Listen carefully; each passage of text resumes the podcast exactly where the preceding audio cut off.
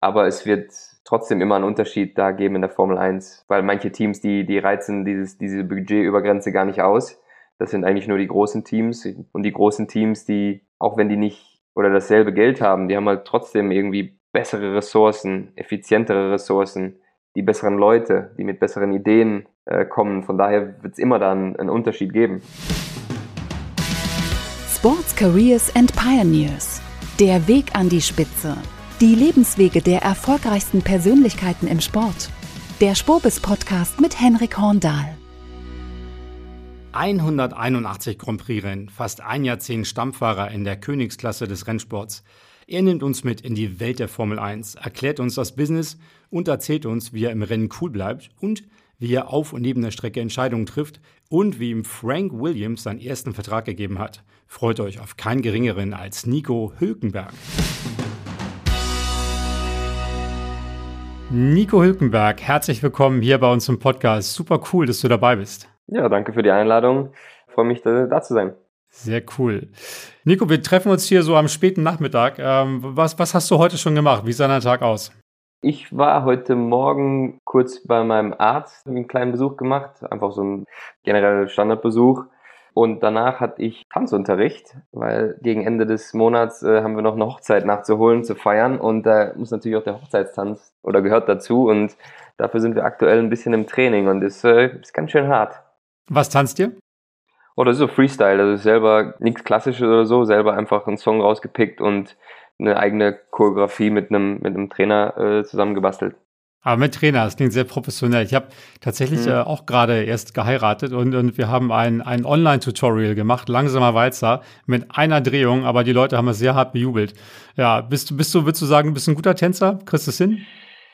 Mhm, geht. Also ist schon nicht ohne. So dieses Körpergefühl, den Rhythmus, äh, dann im Einklang mit der Musik und so. Ist, wenn man es nie so richtig gemacht hat, ist schon nicht einfach aber ich äh, kämpfe mich durch und beiß mich daran. Ich glaube, man wird sehen, dass wir keine Profis sind, aber gut, das äh, muss ja auch nicht unbedingt sein. du, das, das geht auch vorbei. Die zwei, drei Minuten, das ist gar kein Problem, das kriegt ihr hin. Mhm. Du hast ja eben selbst gesagt, du hast geheiratet, äh, du bist Papa geworden. Wie hat das dein Leben verändert? Ja, es ist natürlich weniger Zeit generell, weniger Freizeit, mehr, mehr Zeit mit, mit Kind, natürlich auch gewisserweise mehr Verantwortung, obwohl ich das gar nicht so richtig spüre, aber dieses kleine äh, Baby ist halt da und äh, macht, macht Freude, sich darum zu kümmern. Teilweise natürlich auch anstrengend. Zum Glück schläft sie sehr gut. Das ist schon mal der positive Aspekt. Aber tagsüber hat man natürlich einfach weniger Zeit, um mal zu sagen, komm, ich gehe in die Stadt, äh, setze mich mal ins Café zwei Stunden oder so, oder fahr mal eben schnell hier, eben schnell dahin. Diese ganzen Freiheiten sind irgendwie ein bisschen weg oder beschränkter, obwohl wir sie auch oft einfach mit einpacken und, und mitnehmen. Aber es ist natürlich ein bisschen umständlicher, aber trotzdem äh, eine schöne Zeit und wir genießen das. Guckst du selber anders auf dich? Also mir geht es so, wenn ich nach Hause komme, ich habe auch eine ganz kleine Tochter noch bekommen, das, das dritte Kind mittlerweile. Das ist ja immer schön, wenn man nach Hause kommt, dieses kleine Ding sieht und äh, ja, dann, dann fällt ja auch irgendwie viel ab. Ne? Das relativiert ja auch ganz viel. Geht es dir auch so? Ist auf jeden Fall schön, nach Hause zu kommen und dass da nicht nur die Frau ist, sondern dass da jetzt eine Familie ist, auf jeden Fall. Wenn ich manchmal, ich bin ja immer noch recht viel unterwegs, viel, viel weg für, für die Arbeit dann vermisst man, vermisst man das schon. Und beim, bei der Heimkehr ist es natürlich eine Riesenfreude. Und jetzt ist sie knapp acht Monate. Jetzt kommt dann auch so die Reaktion, wenn man wiederkommt, dass sie sich freut und lacht und so. Da geht einem natürlich das Herz so ein bisschen uff. ja, klar. Lass mal über deine Rennkarriere ein bisschen sprechen. Du hast über 180 Formel 1 Rennen auf dem Buckel, bist im Moment nur in Anführungsstrichen Ersatzfahrer. Wie sehr fehlt dir das? Jedes, jedes Wochenende dich zu messen mit den anderen Fahrern diese ganzen verschiedenen Rennstrecken zu fahren. Fehlt dir das überhaupt oder sagst du es auch gut, dass es vorbei ist? Nee, also natürlich vermisse ich das irgendwo, weil das ist natürlich schon was ganz Intensives, dieser Sport und, und der Wettkampf. Und genau wie du sagst, jedes Wochenende sein Mann stehen zu müssen, der Leistungsdruck, das auch in der, in der Öffentlichkeit unter Beobachtung auszutragen, habe ich genossen und äh, würde das gern auch nochmal machen. Aber im Formel 1 Sport ist das ja alles ein bisschen besonders und anders. Darum aktuell sitze ich nicht im Auto. Ob das nochmal äh, kommen wird oder nicht, das kann ich nicht beantworten. Da, da muss nicht nur ich die Hand verheben, sondern auch ein paar andere Menschen. Aber ich habe natürlich oder kann auf eine gute, gute Zeit zurückblicken. Ich habe gute zehn Jahre in der Formel 1 äh, voll gemacht. Von daher bin immer noch heiß, aber ich bin nicht so, dass ich jetzt den Leidensdruck habe oder ohne das nicht klarkomme und, und nicht leben kann. Für die Nicht-Formel 1-Experten unter uns, das ist ja eine ganz äh, eigene Geschichte, wie man eigentlich Formel 1-Fahrer wird. Erklär mal, wie funktioniert diese Cockpit-Vergabe in der Formel 1? Welche Kriterien sind da wichtig? Wen muss man kennen? Wie geht das? Ja, das ist ganz unterschiedlich. Ich meine, das Krasse ist halt, dass es nur 20 Cockpits gibt, 20 Autos, ja. Und das ist ja, wenn man das mit Fußball vergleicht oder mit, mit anderen Sportarten, extrem wenig und, und sehr, sehr limitiert. Natürlich muss man in der Formel 1 äh, Talent haben, man muss schnell sein, man muss ganz, ganz viele Attribute und Eigenschaften mitbringen, auch sich erstmal dahin zu kämpfen. Ja, da braucht es natürlich einiges, weil man muss sich in den Junior-Serien in der Regel durchgesetzt haben, gewonnen haben und nur so kommt man irgendwie weiter. Zusätzlich ist natürlich der Motorsport auch ein spezieller Sport, weil der sehr, sehr kostenintensiv ist, weil es sehr viel hängt an der Technik, an der Technologie. Man kann sich da teilweise über Geld auch einen, einen Vorteil erkaufen oder erschaffen. Also es ist ein Sport mit Sicherheit für die, für die Fahrer, für die Akteure und auch für die, für die Teams, aber es ist auch ein Riesenbusiness und eine Riesenindustrie. Ich habe mal gehört, das Fahrerlager spaltet sich ein bisschen in die auf, die wirklich extrem gut sind, die immer gut waren, und in die, die ganz gut sind, aber irgendwo auch viel Geld mitbringen in die Teams, mit denen dann das Auto entwickelt wird und man alles bezahlen kann. Stimmt das? Ein Stück weit. Ich glaube auch, dass es so gibt so ein oder zwei, drei verschiedene Gruppen. Es gibt wirklich die, die, die Supertalente. Dann gibt es richtig gute Jungs, die da auch absolut hingehören und, und, und das verdienen. Und dann gibt es die Kategorie, die eher wegen, wegen anderen Gründen da ist, ja. Wie guckt man auf die? Alle wissen ja, dass, dass da, also wer dann mit, mit Geld reingekommen ist, sind die trotzdem im Fahrerlager akzeptiert oder guckt man die auf, auf die so ein bisschen so wie, wie auf den Ersatzspieler beim Fußball oder wie? wie? ja gut, ich kann ja immer nur aus meiner Sicht sprechen, wie ich das erlebt habe. Ich meine, natürlich äh, akzeptiert man die, weil die sind da und auf der Strecke ist das dein Gegner. Teilweise kämpft man natürlich auch gegen die, weil die Rennverläufe können natürlich total verrückt sein und man begegnet sich äh, in der Saison natürlich öfter mal. Aber natürlich, unter den Fahrern gibt es natürlich auch so eine, so ein, ja nicht ein Kodex, aber eine gegenseitige Einstufung oder Respekt und so andere Jungs, die da eher wegen, äh, wegen materialistischen Sachen sind, die haben es natürlich doch ein Stück weit schwieriger. Wie war das bei dir? Du warst ja ein sehr, sehr guter Juniorenfahrer, äh, hast viele Rennen gewonnen, auch Meisterschaften gewonnen. Als du dann in die Formel 1 gekommen bist, was war das für ein Moment für dich, als dann einer gesagt hat, nächstes Jahr bist du dabei? Ja, das war ein großer Moment. Das war kein geringerer als außer äh, Sir Frank Williams, der mir das im Herbst 2009 in seinem Büro in England äh, selber gesagt hat oder mir die frohe, frohe Botschaft übermittelt hat. Und das war natürlich ein Riesenmoment für mich. Das war das, worauf ich hingearbeitet habe, wo ich von geträumt habe seit Kindern. Da ging die Formel 1-Reise los. War natürlich ein, ein, äh, ein Riesenabenteuer, war bis dahin. Es ist viel, viel passiert, viel investiert worden, viel viel Schweiß, viel Arbeit, viel Tränen auch, Erfolge und Niederlagen. Aber dann, das war natürlich das erste oder das Etappenziel, Formel 1-Fahrer, da befördert zu werden, äh, war natürlich eine Riesensache. Erzähl mal von deinem ersten Rennen. Hast du noch eine gute Erinnerung dran? Weil das ist ja so, du, du bist dann der Fahrer, da sind ja nicht zwei, drei Leute, die dann sagen, hier ist dein Auto und, und die pumpen die Reifen auf und dann geht's los, sondern es sind ja Riesenteams mit Trucks, die da ankommen und, und die das Auto abstimmen und so. Und du bist dann der, der das Ding dann auf die Strecke bringt. Wie funktioniert das Zusammenspiel und wie war das für dich, dass diese ganzen Menschen im Hintergrund arbeiten, damit du auf der Strecke eine gute Performance hast? Ja, die Formel 1 ist da ein Riesenzirkus und die Teams die haben zwischenzeitlich über 1000 Leute pro Team gehabt, mittlerweile wieder ein bisschen weniger, aber die, die großen Teams haben immer noch 6, 7, 800 Leute äh, am Arbeiten, um zwei Autos auf die Strecke zu bringen. Also das ist schon, schon Wahnsinn. Und das ist natürlich auch eine, eine Riesenverantwortung, die damit einhergeht, die das Team einem dann schenkt, wenn man als Fahrer drin sitzt. Mein erstes Rennen war 2010 in Bahrain und äh, nicht so gute Erinnerungen, weil das Wochenende nicht so ganz so, so glatt lief, vor allem im Rennen paar Schikanen selber eingebaut und, und das war nicht so gut. Generell war mein, meine erste Saison bei Williams, vor allem die erste Saisonhälfte war schwierig. Ich habe da auch mir selber erstmal die Hörner abstoßen müssen und kam dann natürlich sehr selbstbewusst rein, aber dann auch gemerkt, okay, hier gelten auch andere Regeln und Gesetze. Das Auto, und darauf ist man ja sehr, sehr viel angewiesen, war jetzt auch nicht super konkurrenzfähig. Von daher war das eine schwierige Situation. Auch dann zum ersten Mal wirklich so, weil die Formel 1, da ist ja die Weltpresse äh, vor Ort und die schaut und die stellt Fragen und die bohrt auch teilweise oder tut den Fingern die Wunde. Oder wenn man einen Witz macht, der wird dann aber falsch aufgenommen, falsch interpretiert. Das war ein riesen erstes Lehrjahr für mich, weil viele Dinge gar nicht oder anders funktioniert haben, als ich, als ich mir vorgestellt hatte. Hat dir jemand geholfen? Hat er gesagt, hier Nico, nicht so schlimm, äh, machst du nächstes Mal besser? Äh, hast du so eine Art Mentorin oder hat man da Trainer, die dir sagen, fahr die Kurve mal anders das nächste Mal? Ja gut, da hat man auf der technischen Seite hat man natürlich sein Team und, und die Ingenieure, die das analysieren, die dein Fahren analysiert, die die Daten vergleichen mit deinem Teamkollegen, mit der Konkurrenz. Also da hat man schon Hilfe und wird auch so ein, so ein Stück weit an die Hand genommen. An der anderen Stelle, so in der die Öffentlichkeitsarbeit und so, da gibt es natürlich auch vom Team Leute, aber die sind beim Team angestellt. Die haben natürlich dann an erster Stelle die Teaminteressen so ein bisschen im Vordergrund. Da war ich schon, ja, ich glaube, da hätte ich auch mehr oder mehr Hilfe benötigen können oder gebraucht damals, kann man schon sagen.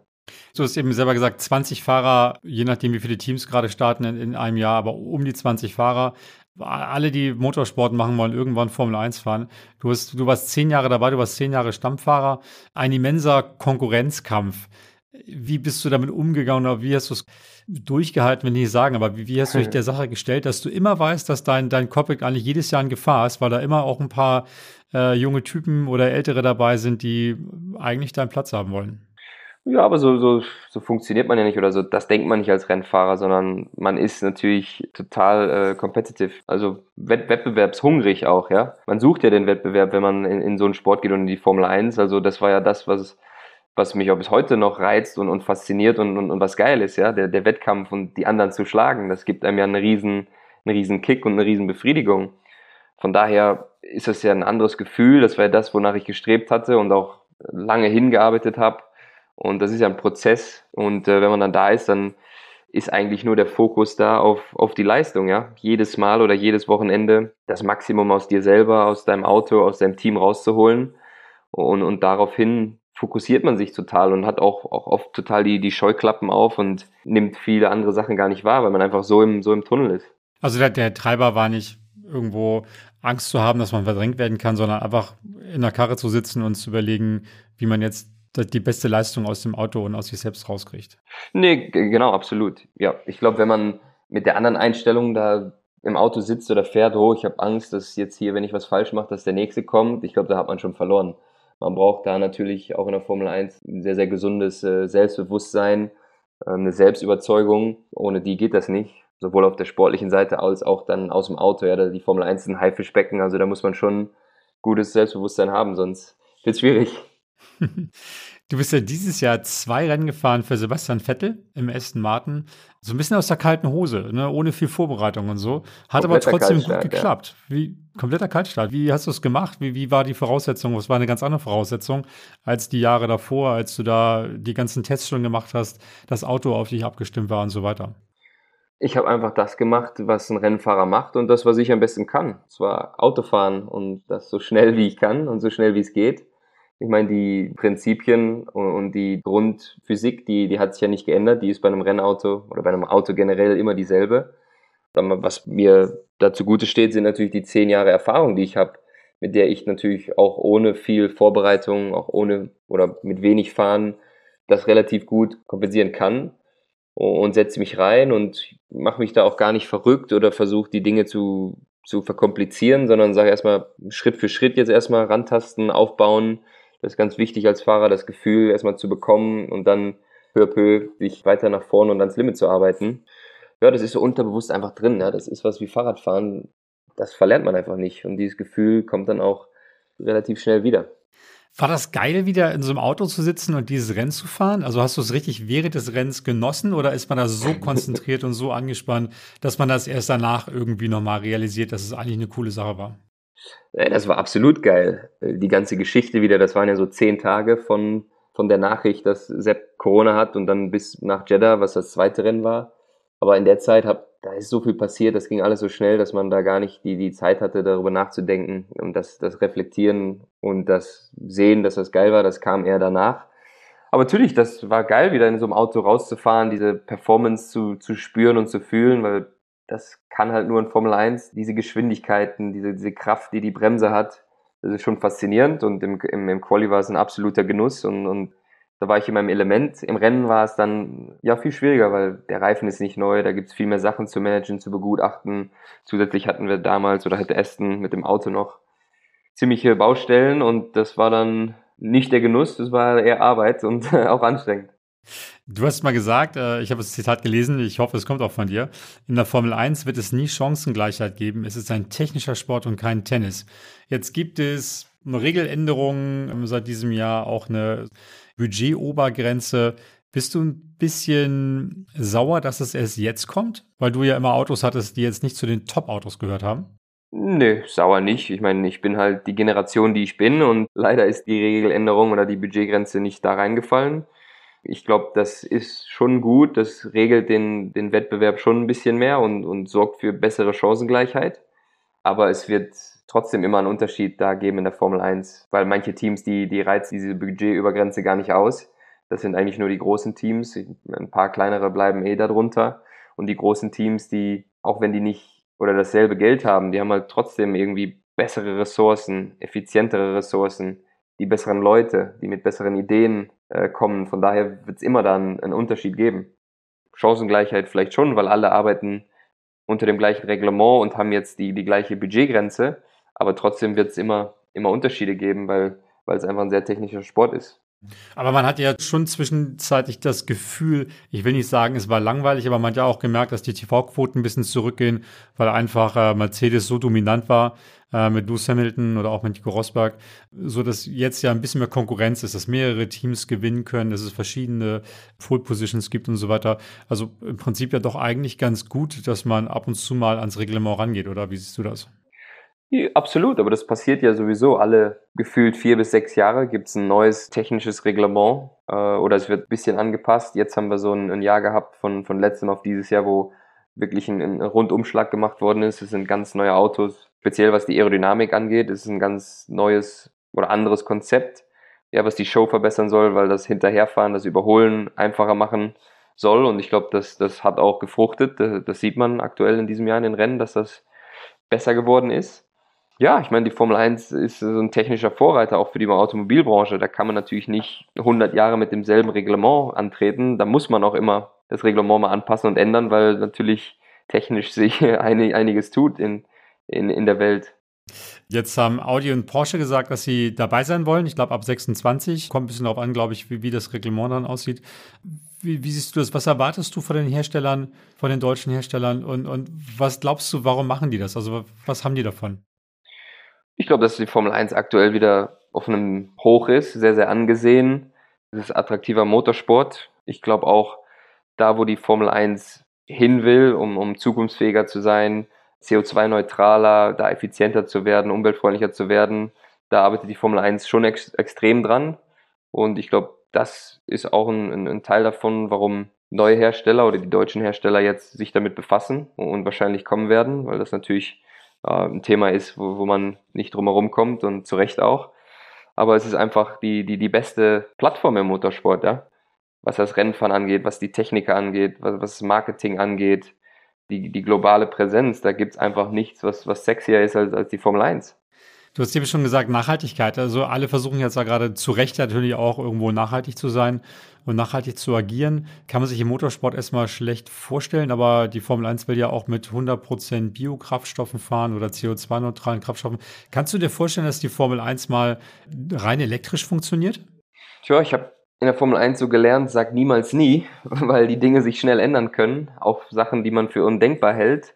Aber so Stand heute würde ich gefühlt eher Nein sagen weil es gibt ja schon die Formel E. Das ist ja quasi die, die elektrische Formel 1, also das Pendant zu der Formel 1 mit Elektroautos. Und ich glaube, dass die Formel 1 vielleicht irgendwann, wer weiß, 100 Jahren und 150 Jahren, lange nachdem wir weg sind, dass das vielleicht irgendwann mal passieren kann. Aber ich glaube, so in der, in der mittel- bis langfristigen Zukunft, also die, die nächsten 15, 20 Jahre, würde ich jetzt erstmal Nein sagen oder schätzen. Kann man sich nicht richtig vorstellen, ne? Also Formel E ist ja was ganz anderes, wenn man sich das so anschaut und irgendwo so ein, so ein lauter Motor gehört irgendwo dazu. Sag mal, äh, lass mal über dich nur reden. Du, du bist ja immer noch quasi auf Abruf. Du kannst ja jedes Wochenende angerufen werden, um, um zu fahren. Hältst du dich immer noch genauso fit wie vorher? Hast du da ein spezielles Fitnessprogramm oder äh, was machst du? Natürlich halte ich mich fit. Kein spezielles Fitnessprogramm, aber ich weiß natürlich nach meinen zehn Jahren in der Formel 1 äh, kenne ich meinen Körper ziemlich gut oder behaupte ich mal und weiß so ein bisschen natürlich, wo ich stehe und, und wo ich sein muss. Trainiere natürlich jetzt nicht ganz so hart, als, als wenn ich wirklich komplett drin sitze, weil das, das ein bisschen äh, entspannter ist. Aber ich, klar, mache Sport, ich gehe laufen, ich bin leidenschaftlicher Tennisspieler auch, spiele gerne und viel Tennis, bin im Gym, also eine Kombination aus, aus verschiedenen Dingen. Wir haben es vorhin schon mal angesprochen, 20 Leute fahren Formel 1. Was würdest du sagen, was hat dich als Fahrer ausgezeichnet? Was konntest du vielleicht einen Ticken besser als andere? Jeder, jeder Fahrer hat seine Stärken und seine Schwächen. Ich glaube, einer meiner Stärken und Spezialitäten war auch in den Junior-Serien und, und dann auch in der Formel 1. Ich war immer unheimlich schnell, schnell. Also schnell auf Tempo zu sein. Ja. Viele Fahrer brauchen unheimlich lange, viel Training, viele Runden, viel Kilometer, um ans Limit zu kommen und, und um alles aus dem Auto herauszuholen. Und bei mir ging das immer recht flott. Das hat mir auch, glaube ich, in der Junior-Serien viel geholfen, weil es da viel weniger Training gab und man schnell, schnell sein musste.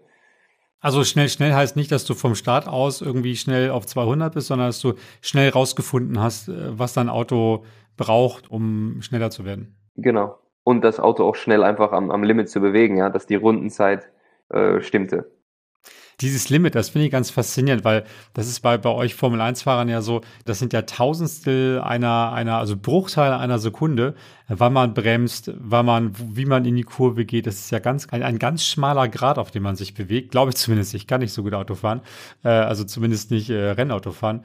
Ist, ist das so? Also wie, wie findet man das? Es gibt ja dann immer auch so, so, so, man muss ja irgendwo den Punkt rauskitzeln, wo das Auto in den Grenzbereich kommt, oder? Ja, absolut. Äh, man, man muss an, ans Limit und an die Grenze gehen, weil wenn man schnell sein will und erfolgreich will, da, da das ist der Bereich, wo man hin muss. Das ist natürlich von, von klein auf und jetzt muss ich ausholen vom Kartsport an, bei mir, wo ich sieben Jahre alt war, bei anderen früher, bei manchen später. Über die Junior-Serien ist das natürlich ein Riesenprozess und eine Ausbildung, die man erfährt und, und wo man das alles lernt und ein Gefühl dafür bekommt. Aber am Ende ist das sehr, sehr viel hat das einfach mit Gefühl zu tun, wie viel du fühlst, weil du bist ja wirklich in, in den Wagen rein betoniert und, und dein Körper wird quasi eins mit dem Auto und du fühlst, was abgeht. Du fühlst, okay, der Reifen hat jetzt so oder so viel Grip, ich kann jetzt hier fünf Meter später bremsen und da muss ich aber früher einlenken. Das ist einfach gefühlt gekoppelt äh, mit Talent und Fahrzeugbeherrschung. Wenn du im Rennen bist und äh, du merkst, hinter dir ist einer und, und der überholt dich, das ist ja tierisch ätzend erstmal. Muss man dann cool bleiben und sagen, ich kann die Karre jetzt nicht noch mehr stressen? Oder sagt man, egal, ich versuch's mal und, und riskiert auch mal aus der Kurve zu rutschen? ja gut, das, das ist per se jetzt so nicht zu beantworten. Das kommt immer drauf an. Also erstmal überholt zu werden ist immer ätzend, wie du sagst. Aber es kommt auf die Rennumstände drauf an. Ja, bis habe ich schon gestoppt, äh, wo, wo bin ich in meinem Rennen, hat der andere schon gestoppt oder nicht. Also das ist ja ganz individuell, müsste man das immer beurteilen. Aber von hinten Druck zu haben und, und trotzdem an seinem Limit zu fahren und fehlerfrei zu bleiben, ist, ist auch eins der ja, Herausforderungen und Aufgaben, die man hat und, und die man natürlich als Rennfahrer meistern muss. Wie hast du es gemacht? Wie hast du dich dazu gebracht, cool zu bleiben, zu sagen, habe immer einfach die Augen zugemacht und äh, irgendwie drauf losgefahren und einfach mal äh, spekuliert, dass das gut geht. Augen zu ist beim Rennfahrer ganz lustig, finde ich. ja. Nee, aber hattest du mal so Mentaltraining gemacht oder sowas oder Meditation gemacht oder so? Irgendwas, wo du sagst, so, ich versuche, du musst ja irgendwie tierisch cool bleiben. Du musst ja wirklich gucken, dass du eineinhalb Stunden, ich glaube, manche Rennen gehen sogar zwei Stunden, äh, hast du irgendwie geguckt, dass du dir ja wirklich, äh, es geht ja wirklich darum, keinen Fehler zu machen. Jeder Fehler kann eine Mauer enden und das war's dann. Ja, hast du gut, hast du gut erkannt. Ja, ich habe Glück, dass ich von Haus aus ein cooler Typ bin und da nicht so mentalen Stress hatte. Ich habe allerdings auch natürlich in, in meiner Laufbahn mal mit Mentaltrainern gearbeitet, aber das hat mich persönlich oft eher verrückt und, und mir Schugge gemacht und mich verunsichert, als dass es mir irgendwie geholfen hat. Von daher bin ich dann da immer relativ schnell wieder von weggegangen und bin gesagt, okay, du weißt, was zu tun ist und lass fliegen und, und mach deine Arbeit. Hast du das Gefühl gehabt, du hast auch gute und schlechte Tage gehabt? Also Tage, wo du denkst, so läuft alles und, und, und schlechte Tage? Ja, absolut, absolut. Wir sind auch nur Menschen. Es ist natürlich ein, ein super High-Tech und, und High-Performance-Zirkus, wo du ja als Fahrer auch sehr, sehr gläsern bist, weil die Ingenieure auf den Daten, die sehen ja eigentlich alles. Also die können das an den Daten ablesen, wenn du einen schlechten Tag hast. So, so ist es tatsächlich ist auch vorgekommen. Du fährst los und an dem, dem Sonntag hast du irgendwie das Gefühl mit dem Auto nicht. Du hast die Verbindung nicht, du spürst es nicht und es ist mega ätzend, weil du weißt, da fehlen mir jetzt pro Runde irgendwie zwei, drei Zehntel. Aber an, selbst an solchen Tagen muss man dann irgendwie einfach das Beste draus machen und, und das fahren, was halt irgendwie geht. Zum Glück nicht so oft vorgekommen, aber. Wenn du überholt hast, warst du immer sicher, das klappt? Oder also wie, wie ist diese Entscheidung? Das ist ja sehr intuitiv ist wahrscheinlich, oder? Es passiert einfach. Manche Überholmanöver sind eine gemähte Wiese, da weißt du, okay, zack, das passt, aber andere, wo du wirklich ins Risiko gehen musst und, und ans Limit und so ein bisschen über das Limit. Wenn du, wenn du ansetzt zum Überholmanöver und zum Bremsen, weißt du nicht, ob das jetzt äh, gut geht oder nicht. Da ist auch ein Stück weit dann der, der andere, also den, den du überholst, ist man darauf angewiesen, dass der mitspielt. Aber darum äh, kracht ja auch ab und zu in, in der Formel 1 und im Motorsport, weil das nicht immer aus, sich ausgeht. Wie bist du mit den Risiken umgegangen? Also toi toi toi in der Formel 1 ist ja lange nichts mehr, gab es keine ganz, ganz schlimmen Unfälle im Sinne von, da ist jemand gestorben oder hat sich da irgendwo so verletzt, dass er langfristige Folgen davon getragen hat. Aber trotzdem, wenn man da mit 300 in die Mauer kracht, immer noch schlecht. Wie, wie bist du selber mit dem Risiko umgegangen? Ich glaube, das ist eine Sache, die man als Rennfahrer auch, die fährt natürlich irgendwo bewusst mit. Wir wissen, dass das gefährlich sein kann und auch wehtun kann unter Umständen. Aber wenn man da schon einen Gedanken dran verschwendet, hat man den schon verschwendet, an Performance zu, äh, nachzudenken und ein Zehntel verloren. Also so sind Rennfahrer nicht gebaut. Wir, wir, wir denken nicht über das Risiko nach, sondern darüber, wie wir schneller um die nächste Ecke kommen. Und das fährt natürlich einfach immer so mit, aber da wird nicht aktiv drüber, drüber nachgedacht. Was so Entscheidungen angeht, bist du da privat auch so eher intuitiv oder, oder, oder bist du privat ganz anders und überlegst alles fünfmal und, und gehst alles durch? Oder bist du da auch so eher aus dem Bauch raus? Das kommt drauf an, jetzt kann ich gar nicht pauschal sagen. Also, wenn es jetzt um was Wichtiges geht, dann intuitiv und wenn ich jetzt in den Supermarkt gehe, das plane ich fünf Tage. Wie geht's weiter? Bist du, also du hast gesagt, du willst gerne noch fahren. Und wenn das nicht klappt, was machst du dann? Du bist ja auch schon als TV-Experte unterwegs. Ist das was, was du dir gut vorstellen kannst, noch ein paar Jahre zu machen oder wie ist deine Planung? Ähm, es macht auf jeden Fall Spaß, was ich da, da aktuell oder parallel zu meiner äh, Rolle bei Aston Martin mache, auf jeden Fall. Wie lange ich das jetzt mache und ob ich da jetzt irgendwie 20 Jahre alt werde, kann ich nicht sagen aktuell in der Hinsicht. Ist die, die nahe Zukunft, was jetzt nächstes Jahr und so angeht, erstmal ein bisschen offen und ungestaltet, was ich aber auch irgendwie gut finde. Ich habe da ehrlich gesagt jetzt auch nicht den Stress, wissen zu müssen, okay, was mache ich jetzt? Ich bin in einer sehr, glaube ich, komfortablen und, und guten Position, was generell mein, mein Leben und, und meine ja, Situation angeht. Von daher, irgendwas Spannendes werde ich mir auf jeden Fall früher oder später suchen, aber aktuell gibt es da noch nichts Fixes. Kommen andere Rennserien in Frage für dich? Es gibt ja auch viele Ex-Formel-1-Piloten, die zum Beispiel IndyCar in den USA fahren. Ich glaube, Romain Grosjean, mit dem du mal unterwegs warst, fährt da jetzt und Markus Eriksson, ein paar andere auch noch. Wäre das was für dich, nochmal ein anderes Kapitel aufzuschlagen als Fahrer? Na gut, das habe ich ja Ende letzten Jahres schon, schon abgeklärt, zumindest die Indica-Frage. Da habe ich auch einen Test gemacht. Ich glaube, im Oktober war das letzten Jahres und habe das für mich mit Nein beantwortet. Also das ist mal raus und natürlich, wenn es in der Formel 1 nicht, nichts wird, dann muss man, ist man ja gezwungen, auf andere Rennserien zu schauen. Das werde ich dann wahrscheinlich irgendwann noch tun. Was war bei Indica? Was hat dich da abgeschreckt? Ja, es war einfach, das ist natürlich auch damals mit der, mit der, meiner Lebenssituation, das war damals gerade neues Kind, dann hätte man nach Amerika ziehen müssen. Natürlich auch ein bisschen so eine, so eine private Frage. Die Indica-Autos sind jetzt, es ist die Formel 1 der USA, aber die Autos sind natürlich technisch und, und performancemäßig nicht auf dem Stand mit einem Formel 1 Auto, also sie sind deutlich dahinterher. Es gibt da diese Meisterschaft besteht ja nicht nur aus normalen Rennstrecken oder Straßenkursen, Stadtkursen, sondern auch aus Ovalen. Und äh, die sind so ein bisschen abschreckend, finde ich. Konnte ich mir nicht so vorstellen. Und es war so ein, so ein Mix aus verschiedenen Sachen, was, was dazu geführt hat, das nicht zu machen. Wir haben uns gefragt, ob vielleicht Bobpilot was für dich ist hier in der Redaktion. Was meinst du? Bobpilot, wäre das was für dich? Wintersport? Ich denke, das wäre was für dich. Ja, denk vielleicht nochmal weiter nach. Denk nochmal weiter nach vielleicht. Wir gucken mal. Nico, hat mir großen Spaß gemacht, mit dir ein bisschen zu quatschen sehr viel erfahren über die Welt der, der Formel 1 und, und, und wie man sich da behauptet über die ganze lange Zeit. Ich hoffe, dass es gut weitergeht für dich und äh, wünsche dir alles Gute. Vielen Dank für das Gespräch. Danke gleichfalls. Cooler Typ Nico Hülkenberg, fand ich. Muss man, glaube ich, auch sein, wenn man sein Auto so im Grenzbereich bewegt wie er, mit solchen Geschwindigkeiten. Also bitte, bitte, liebe Hörer, nicht auf der Autobahn versuchen. Geradeaus kann sowieso jeder.